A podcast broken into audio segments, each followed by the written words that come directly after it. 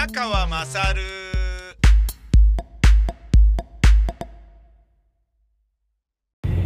お前のお母ちゃん宮川まさるですおはようございます今は朝の7時13分えー、まあちょっと自分の中では負け犬気分でえー、車に乗って移動しております。負け犬気分というのはそうです。えー、まあもう、6時に起きた時点で、えー、ジョギングに行こうというふうに、まあ行けたら行こうというふうに昨日の夜思ってたけど、行けなくなっちゃったんですね。行けなくなっちゃった、あそうですね。なんか、疲れが抜けてなくて、あ、ちょっと今日は無理かなと。やめといた方がいいかなっていうね。えー、まあ今日移動結構しますし、明日はね、朝から、えー、劇団員とかが来て、収録ですので、うん。それはね、えー、ちょっと、ここでね、風邪ひいたりとか絶対してる場合じゃねえなっていうのがあるので、やめましたね。あの、まあ、全然全然自己嫌悪すごい罪悪感トーク。ね、それ誰も、いや別に、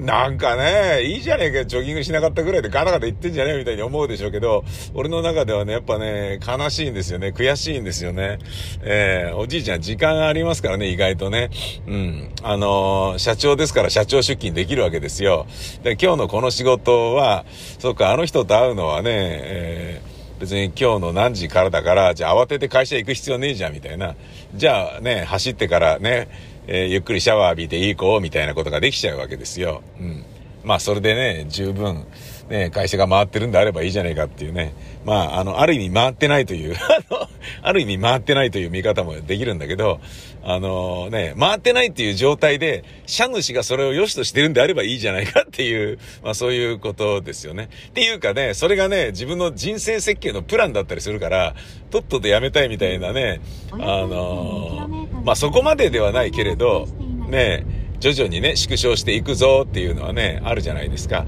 だからあのー、自分がね、えっ、ー、と、税理士さんにね、頼んで、ね、ずっとね、何十年も頼んでますけど、最初にね、お願いした税理士さんがね、おじいちゃん税理士で、で、なんかね、2年ぐらいやってたら、あの、宮川さんそろそろですね、実はあの、ね、もう我々、えー、ちょ、ちょっとね、もう夫婦年齢的にね、あの、行ってきたんで、ちょっと、そろそろね、お仕事をね、業務を縮小してね、えー、行きたいなというふうに思っているんですよ、みたいな感じでね、あのー、言われて、はあ、みたいな、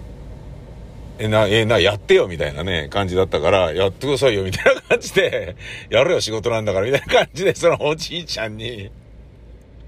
ねそのまま数ヶ月はお願いしてたんだけど、何度か言われちゃって、あ、そうなんだと、じゃあ別の人探すかっていう風にね、なったんですよね。うん。ちょうどね、その時にポストに入ってた営業に来てたね。あの、まあ営業するんですね、税理士さんもね。うん。まあまあわかるんだろうな、会社作ったばっかとかっていうのはね、登記されてるのをね、あの、調べれば多分わかるんでしょうね。うん。で、その人にお願いすることになって、なんだけど、そのね、あの、仕事してるのに、仕事を減らしたいっていう人の気持ちとかがよくわかんなかったんだけど、もうね、その直後に、もうなんか40代の前半ぐらいから、えー、直後でもないか、えー、わかりましたね。うん。いや、確かに、あの、仕事って多ければ多いほどいいってわけじゃねえなと。ねとりわけ、もう十分な、えー、子供の養育費を、あのー、もうね、担保できている雰囲気が漂ってきたんであれば、もういいじゃん、みたいなね。これ以上働かない方がよくね？みたいな。ねなんかそんな感じになってきたんですよね。で、あの、商売人っていうのはね、要は、ね、自分の会社がどんどんどんどん、事業がどんどんどんどん大きくなるっていうことを面白いと思い、楽しいと思い、ね、で、それは実際ね、社会活動で、経済活動ですから、あの、国のためにもいいじゃないですか。で、雇用もね、えー、つく、生み出せるわけだから、すごいいいと思うんですよね。なんだけど、あのー、そういうことがね、好きじゃないなら、商売が好きでないなら、いいじゃん、別にやめちゃえば。なんかね、そういう気持ちになりますよね。うん。まあ、なので、えっ、と、そういうね、時間がある身からすると、いや、時間があるんだから走ろうって思った日ぐらい走れよみたいな、そういうものもちょっとあるんですよね。自分の自己嫌悪の中にはね。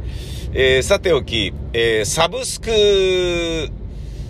は、えっ、と、どのぐらいのね、お金をかけるべきなのか、そして、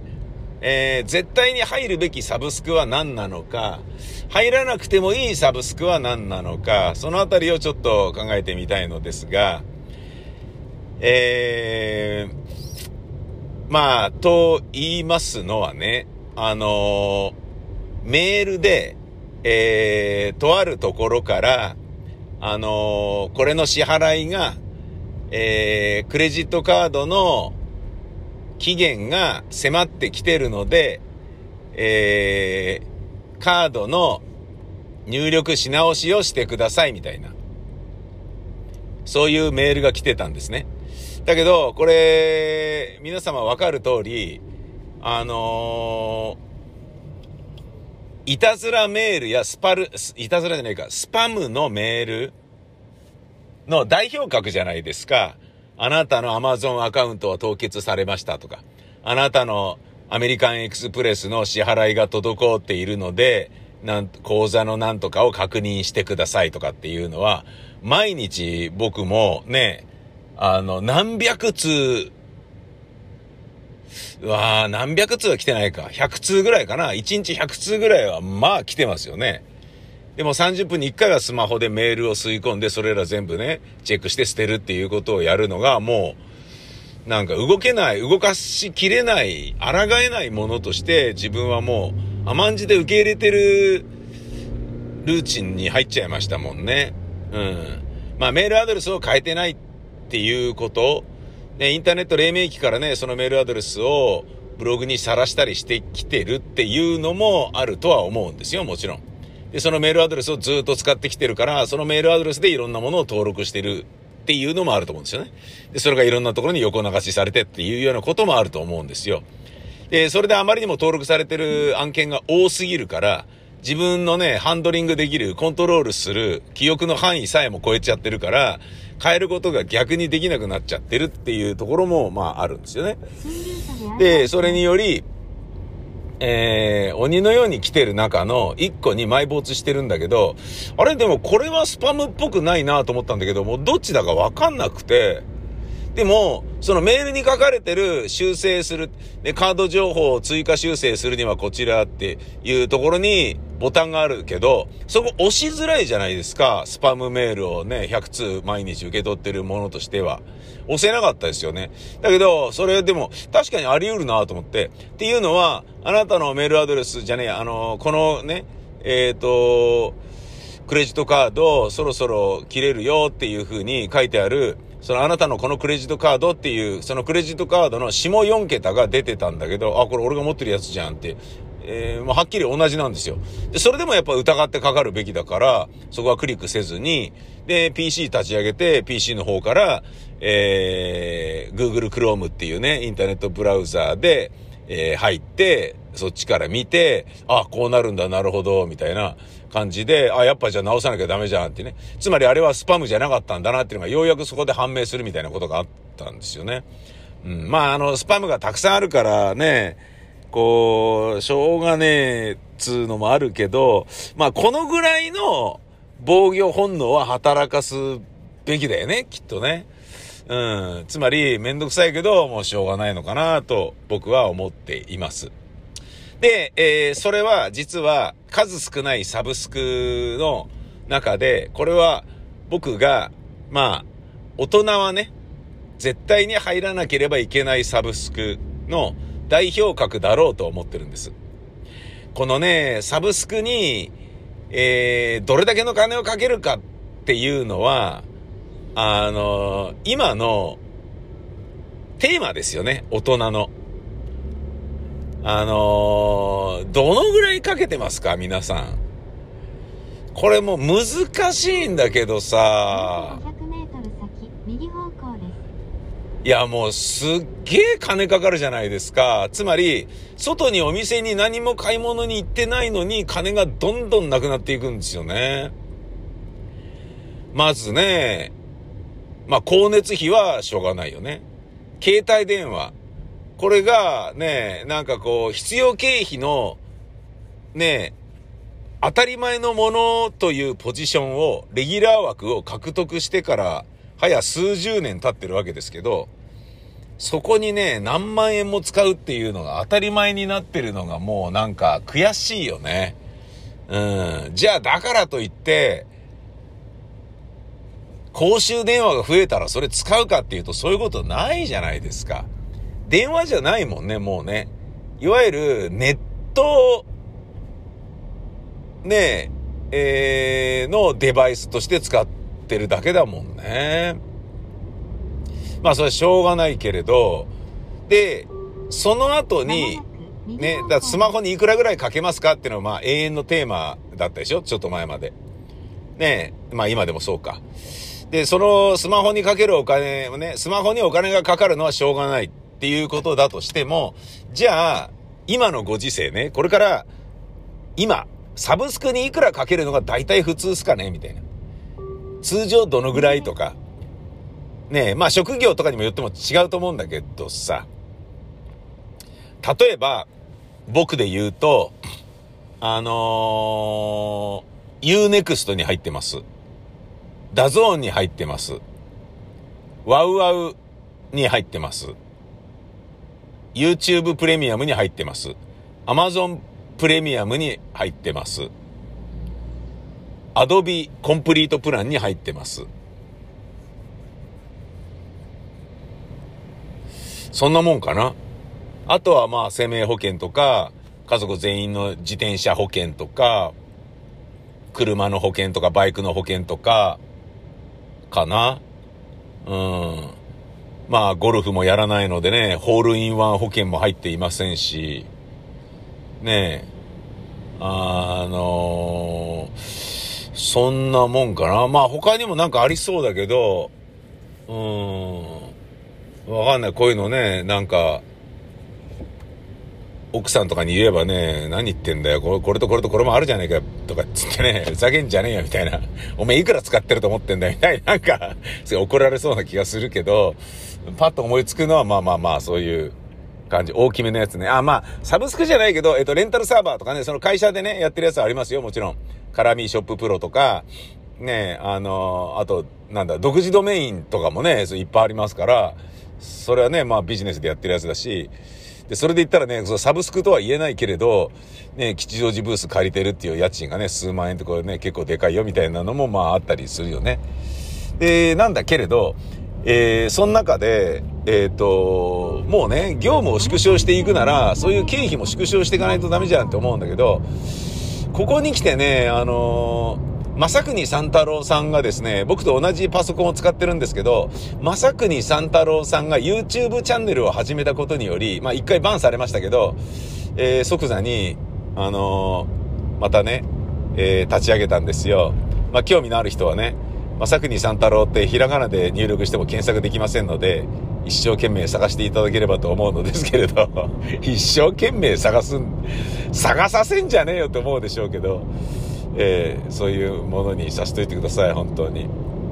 えー、あのー、政治のせいに国、で、正国、三太郎は、これね、本当にいろんな人が怒ってるんで、わかんねえよ、宮川とかってすっげえ怒られてるんで、一応言うとですね、政治のせい、国、これで正国。三太郎の三は、三々と太陽が照るの三々の三ね。太郎の太は多い。老はほがらか。正国三太郎。これで検索をかければ、正国三太郎チャンネル出てきますので、正国三太郎健やかチャンネルね、出てきますんで、えー、僕の知り合いのね、正国さんがやってる YouTube 見ることができるわけです。俺のパソコンね、同じく使っている、僕の知人の正国三太郎は、えー、YouTube 始めた関係で、ああ、そっかーっていうね、あの、映像コンテンツのね、えー、と、お仕事ね、今まで我が社で撮って、ね、それこそね、YouTube のコンテンツ制作とかも、ね、予算請け負ってね、作るとか、企業の VP 作るとか、そういうのもやってましたけど、これ、ね、それをやめて、もうちょっと今年で最後にしようっていう風に、ちょっと話がなってるんですよね。で、契約もそこまでっていう風にさせてもらって、みたいな。で、一旦ね、これから新規で、えー、まあまあ、自分で営業して取りに行くことはないだろうけれど、まあ来たら受けるかもしんないけど、今やってるものはちょっと終わりにさせていただくっていう流れになってるんですよね。で、えー、であるならば、じゃあもうこのね、アドビいらねえべ、つって思ったんだけど、まさくにサンタロが始めることによって、アドビのコンプリートプラン高いからね。毎月数千円だからさ、これがね、解除しづらくなっちゃったんですよね。だけど、まあ、まさくにさんの、ね、趣味としてそれをね、やりたいって彼が思ってるんであれば、それは認める？みたいな気持ちにちょっとなってきて、なんだこれ？みたいな感じにちょっとなってるんですよね。あとは、その、まあ、業務そのものが縮小されてるから、うちで作ってるホームページとか、えー、でね、ワードプレスの、あのー、ブログエンジンで、えー、作ったね、いろんな企業さんのサイトとかも、えー、ちょっとね、減らしてね、他に預けてとかね、うちがね、外注でお願いしてたところに、もうね、あのー、仲介手数料みたいなもの取らずにもう直でお願いしますみたいな感じで、やっちゃう関係で、レンタルサーバーの容量も狭めることができるから、これちょっとね、ヘテムルみたいに、あのー、容量がでかいやつじゃなくて、もっと小さいロリポップとかそんなんでいいんじゃねえかとかっていうようなことを思って、で、ちょっとサーバーをね、レンタルサーバーを、こう、変えようかなってちょっと思い始めてるんですよね。で、それによって月数千円またね、浮くじゃないですか。そういうようなことをね、考えてるんだけど、で、まあ、あの、昨日ね、えっ、ー、と、 DAZN は解約したんですよ。うん。もう、もういらねえやと思って。あのー、目の不自由なえー、人が、僕のラジオを長く聞いていた人の中に何人かいらっしゃるんですけど、で、SNS で繋がってる人がいるんですよね。目の見えない人が。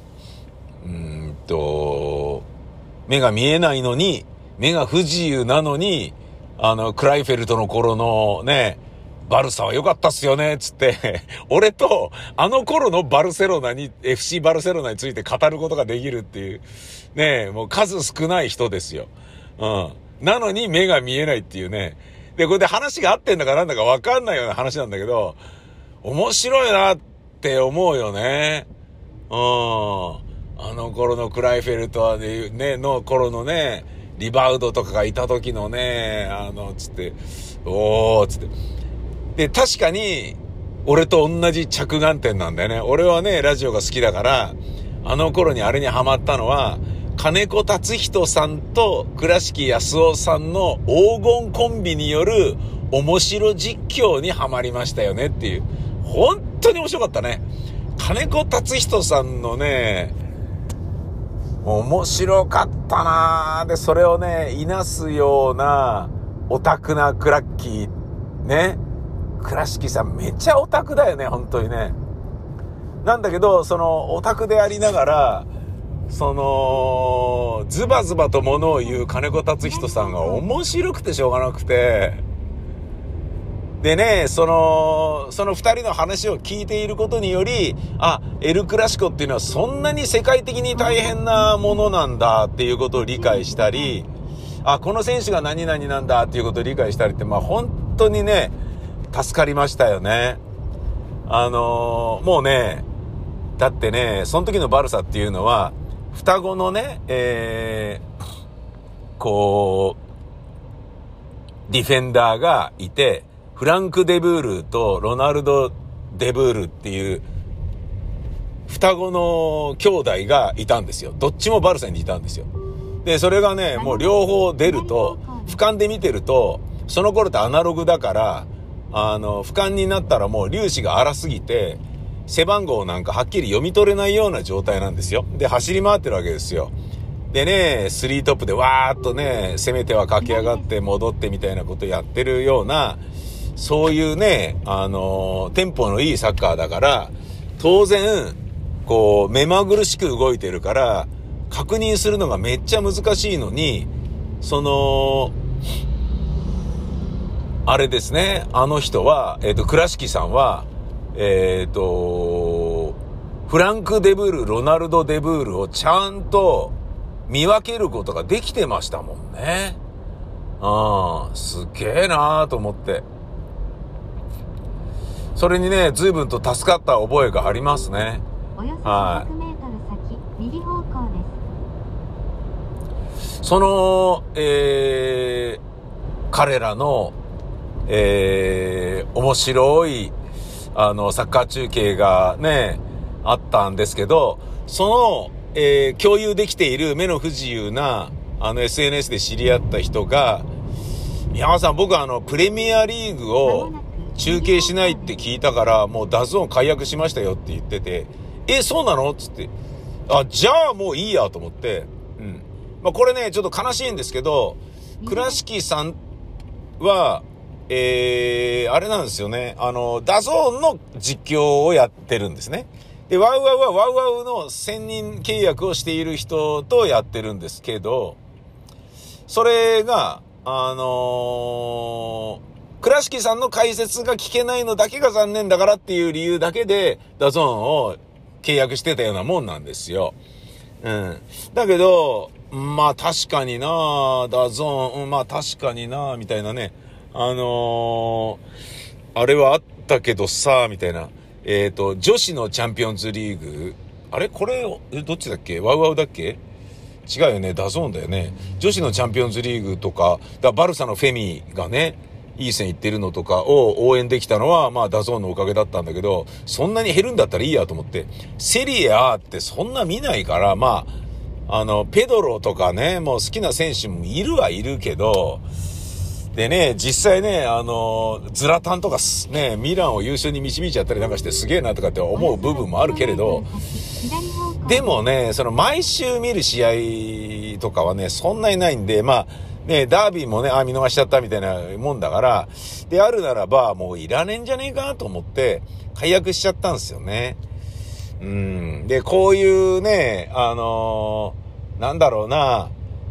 一回ね、あの、契約したらそのままずっと持ち続けるみたいなものも、あの、サブスクの考え方としてはあるでろうけれど、で今の時代ってもしかしたらサブスクって契約はするけど、いらなくなったからすぐ解約ってもう一回契約するけど、みたいなことを繰り返すものなのかなもしかしたら。なんかそんなような気がしてきたね。うん。で、ワウワウはそうなると、もうチャンピオンズリーグとリーガエスパニョーラがあるから、ね、とりあえずね、あのー、キープになりますけど、うん、で、テレビだからね、録画もできるし、いいぞっていうのもあるからね。うん、なんだけれどもね。あのー、ただ、僕の中での問題は Amazon プライムと Unext、これどっちかばらしていいんじゃねえかみたいな。全然映画見てないよね、と。ね本も読めてないのに映画なんかほとんど見てないよね、っていう。ねであるならば、これ、どっちかばらしていいんじゃね？みたいな。アマゾンで買い物ってそんなにしてるか？みたいなこととかね、あるんだよね。えー、だそれが今ちょっとね、サブスクの、えー、こう、コストカット候補に入っている中での僕のね、悩みどころなんですけどね。幸せな悩みだな、本当に。ねえ。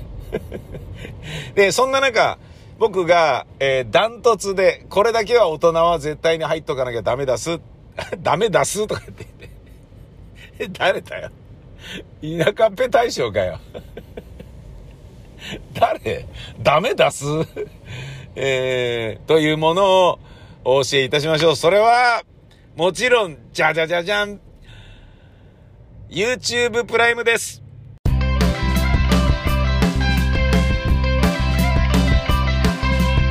下着の中に手を突っ込んでさわさわしてみる。もじゃもじゃしてるね。そうさむれ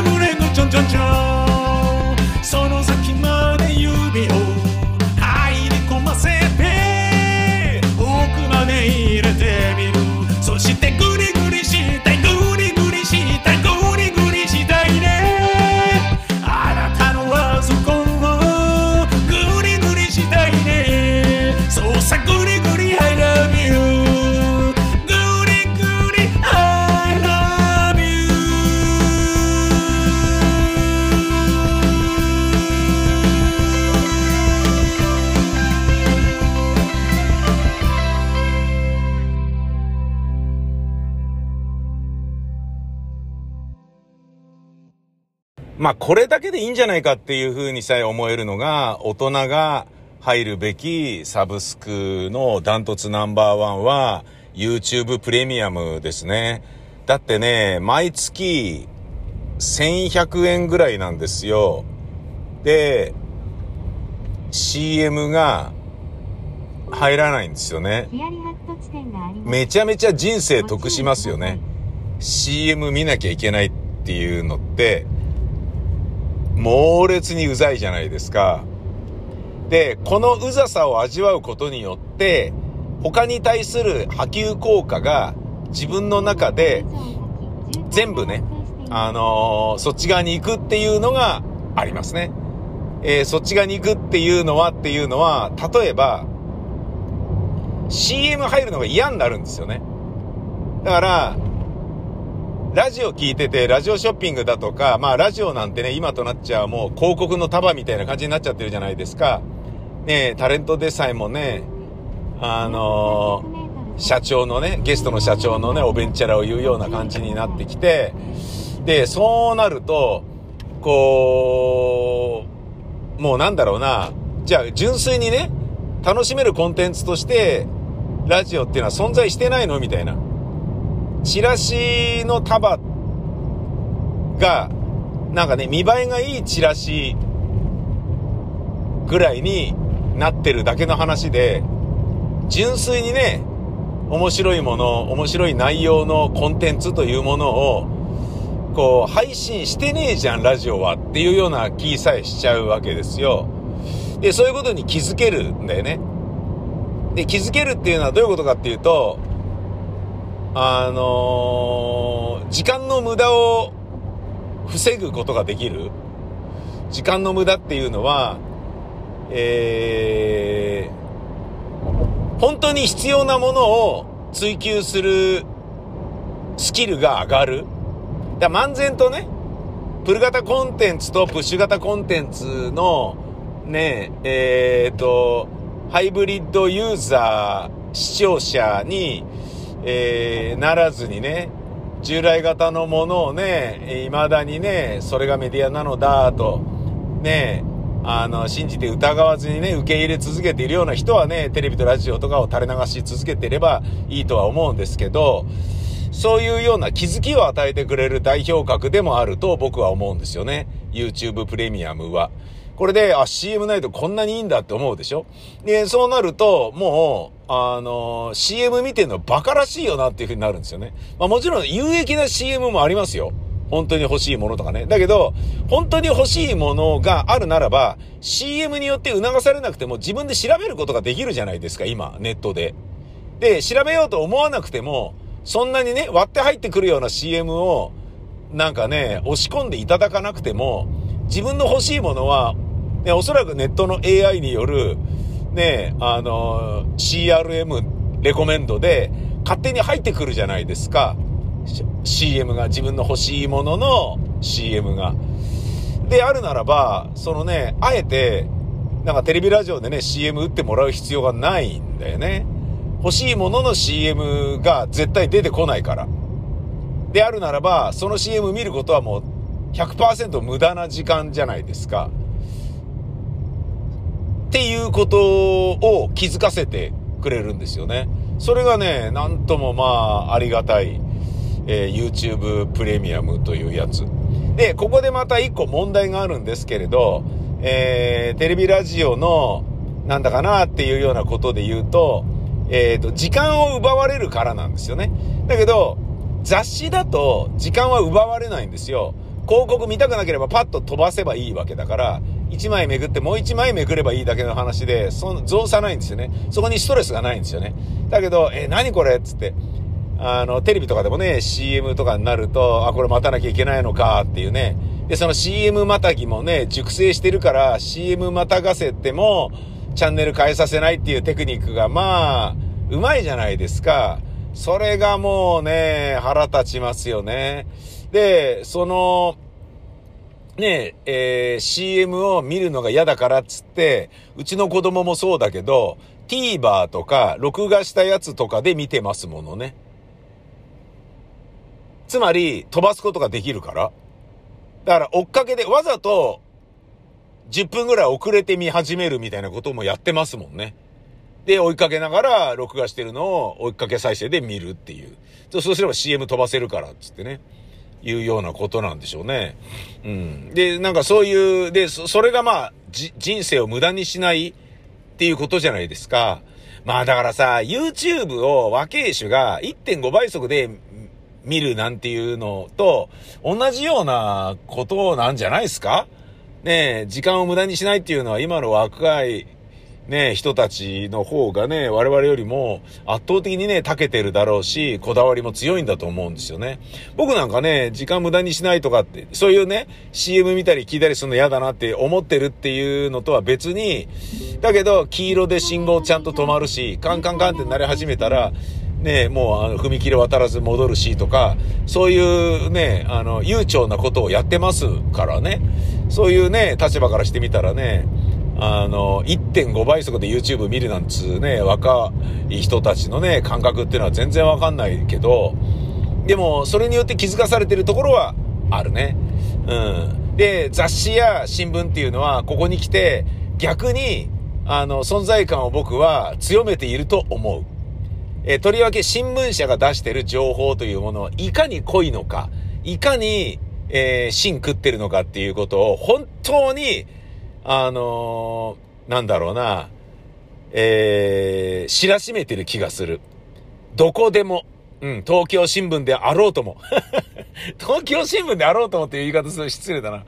どこも、えー、読売、朝日、毎日、東京新聞、産経であろうとも、日経であろうとも、何でもそうですよ。あと雑誌ね。もう、本当にちゃんとしてる。で、これはね、ネットが、いかに、あのー、なんだろうな、えー、クリックさせるためだけの技術をどんどん長けていったことによって、ブワーっとね、みんなでページビュー稼ぎを、というね、くだらない戦争を頑張ってやってきたけれど、それそのものは国を良くすることもないし、ね、人々の知識を深めることもないんだよっていうことを教えてくれたわけじゃないですか。ねそれはね、俺逆にあの、ネットがブワーっといったことによって、雑誌、紙媒体が、あのー、まあ、紙は売れないですよ。だけど、ね、雑誌社はネットで、えー、お金を取るっていうことをやればいけるんだっていうことを見せつけた感があって、僕はかっこいいなと。さすがね、自力があるところは違うぜっていうふうに思ってます。で、思ってますっていうのは何と比較てしてなんだっていうことなんですけど、それが放送メディアなんですよね。放送メディアはね、もうね、えー、ダメ。えー、全然ダメっていうイメージが僕の中にあります。えー、どういうことかっていうと、放送メディアのワイドショーとかが、そもそも新聞に載ってた記事や雑誌に載ってた記事や写真週刊誌ですっぱ抜かれた記事などを元にしてワイドショーを構成してるでしょつまり自分たちでネタを取材して集めてる人たちってテレビラジオにいるとは思えないんだよね。全然いないような気がするんだよね。なんかあの、ツイッターとかでバズってる事故の映像とかあったら、テレビ静岡ですけれども、このことについてちょっとご連絡いただきたいんですけども、よろしいでしょうかとかって言って、えー、テレビ朝日ですけれども、このことを撮影した方にちょっと直接ご連絡取らせていただきたいんですけれども、よろしいでしょうかとか、そんなようなのがいっぱいじゃん。ねえまあ、それはわかりますよ。うん、美味しい映像を流したいっていうの。で、自分たちがそれ撮ることできないから、ね、ネットに転がってるものをね、それちょうだいってね、着服しようとするっていうような、ねえー、気持ちになるのもわからないでもないよ。で、みんながそれやってっからしょうがねえよみたいなことだとも思うよ。で、ね、やっぱその場に居合わせた人にかなうわけないんだから、ね、そういう取材っていうのはできようはずがないっていうのもまあわかるよね。うん。で、まあ逆にね、その、ネットのね、えー、存在によって、あの、誰でも特派員みたいな感じのシステムにこうなってるっていう面白さもまあもちろんあるよね。それは俺もわかる。だけど、もうちょっとね、ニュース班取材したらとか、で、考え方ね、放送局って社説っていうのはないじゃないですか。ニュースに対しての会社のこう思っていますっていう宣言がないでしょ。新聞社はあるでしょ。っていうことは、もう文章にするっていうね、言葉にするっていうことにも慣れてるわけよ。だけど、放送局のもニュースっていうのは、それをより正確によりわかりやすく、より早く届けるっていうことが第一義であり、で、2、3、4の義はないもんね。あのー、伝えるっていうことだけで完了っていう考え方のような気がするんだよね。あのー、放送局が、えー、紙媒体と比べたらの話ですよ、僕はね。なので、サブスクっていうね、ことに話を戻すと、あのー、僕は、最近はもうね、新聞雑誌にサブスクでお金払うことは全然ね、もったいないとか、なんかね、感じなくなりましたね。やぶさかでもないっていう感じにもうなってきましたよ。完全に。うん。で、それぐらいね、あの、やっぱ読むと面白いもんね。あのー、出版社の、新聞社の、雑誌社の出しているサイトの文章は、うん。圧倒的に違う。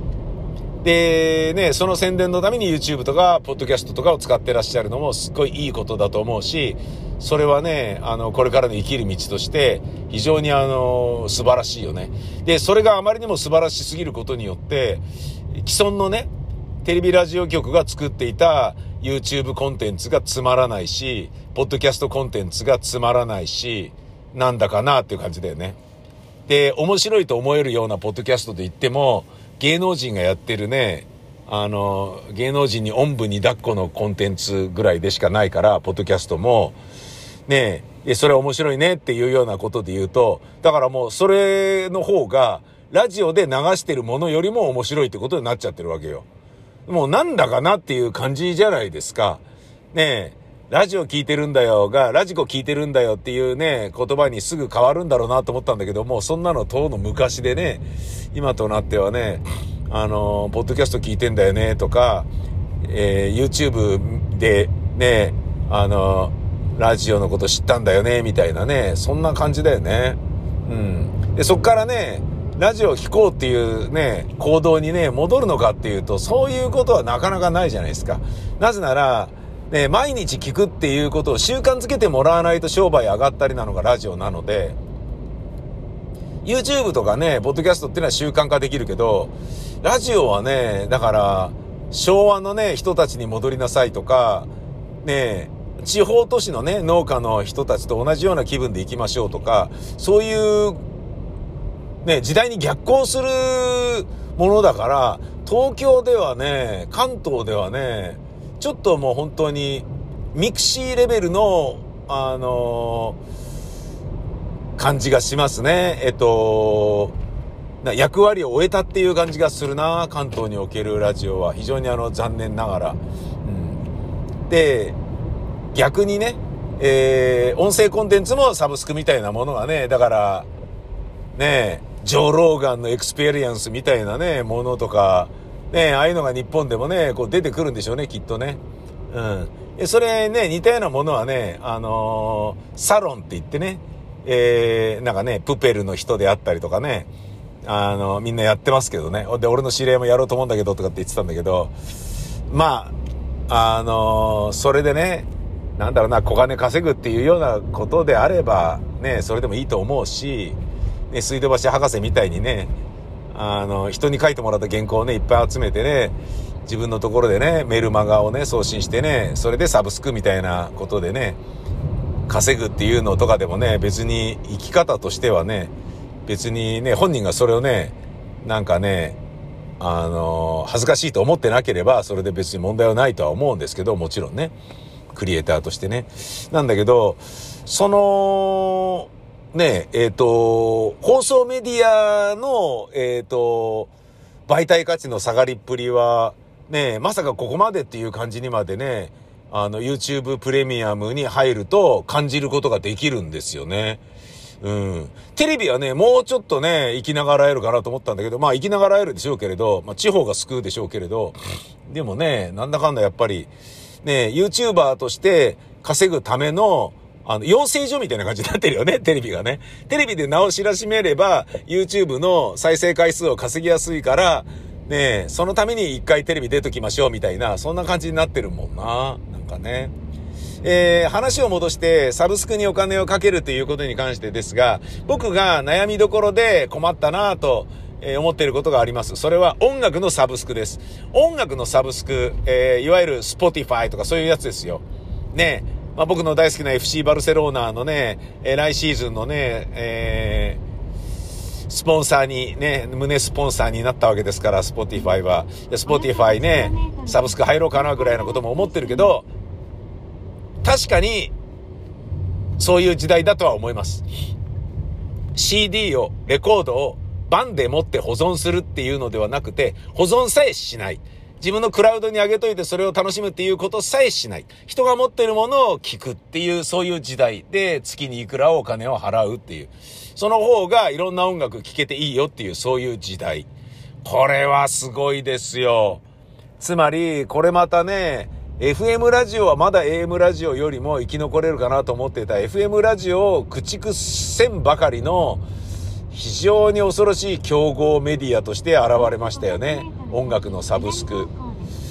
で、これも僕はね、時代を生きる人間としてね、入ってね、楽しみたいなって思うものももちろんあるんだけど、それができずにいる理由もあるんです。それは何かというと、